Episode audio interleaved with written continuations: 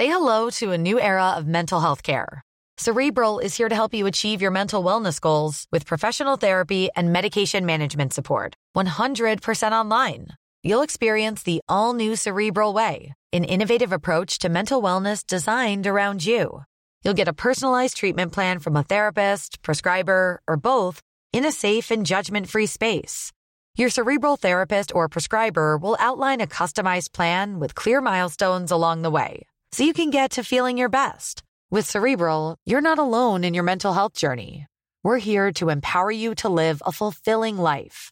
So take that first step towards a brighter future and sign up today at cerebral.com slash podcast and use code ACasts to get 15% off your first month. Offer only valid on monthly plans. Other exclusions may apply. Offer ends July 31st, 2024. See site for details. Jeder Mann hat seinen Weg. Es gibt viele Wege. Den Weg des Bäckers, den Weg des Bauern oder den Weg des Schmieds.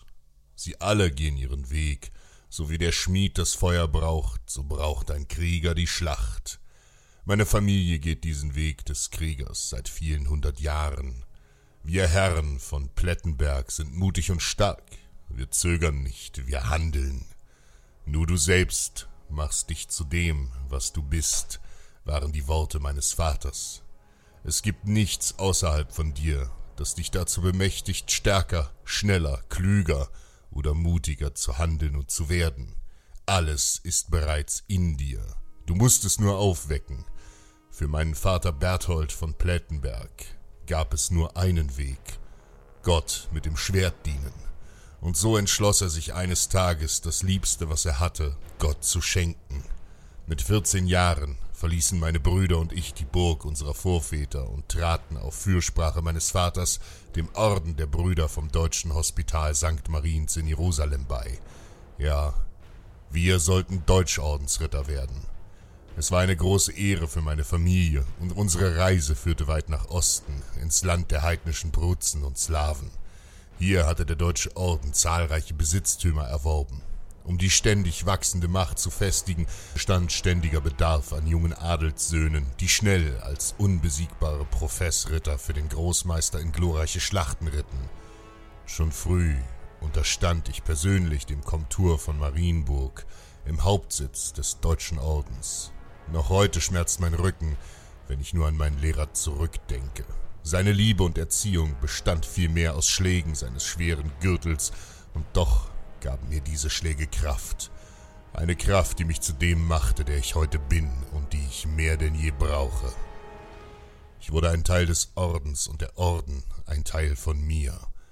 1481 wurde ich zum Schäfer der Stadt Riga ernannt, 1482 zum Vogt von Rositten und am 7. Juli 1494 nach dem Tod Johanns von Loringhofen zum Landmeister von Livland gewählt.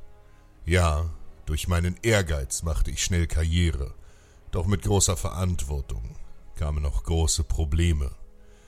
Hier in Livland herrschte einst der Schwertbrüderorden, doch nach der blutigen Niederlage in der Schlacht von Schaulen gegen die slawischen Schmaiten waren sie nur noch ein Schatten ihrer selbst.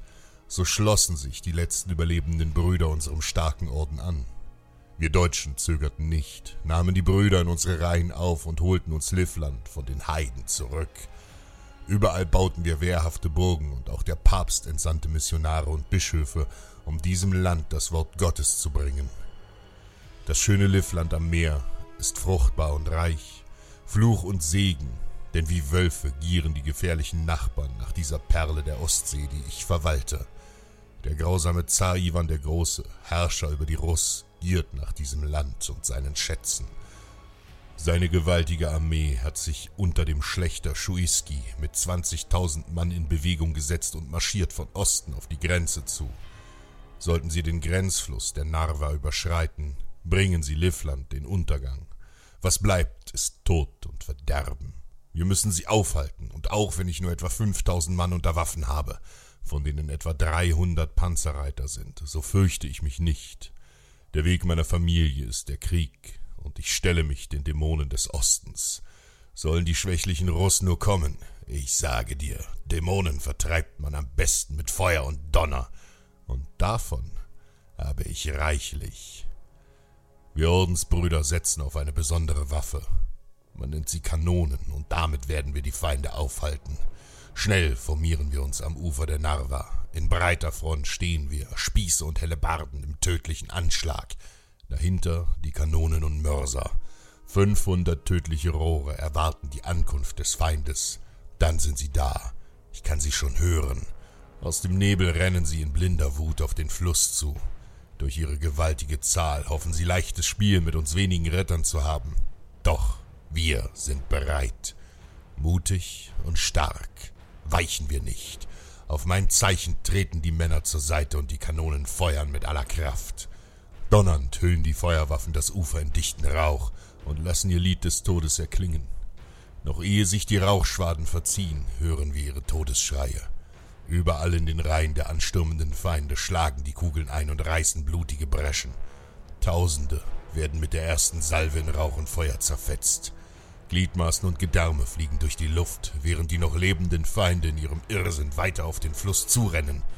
Keiner von ihnen entkommt unserem Zorn. Welle um Welle schießen wir nieder. Nur wenige Russ schaffen es über den Fluss. Völlig erschöpft werden sie dort von meiner Infanterie erwartet. Ohne Gnade spießen wir sie auf und ihre toten Körper färben den Fluss rot. Noch ehe der Feind Livland betreten hat, ist er gefallen. Und Ivan der Große erkennt, dass er gar nicht so groß ist. Nur du selbst machst dich zu dem, was du bist.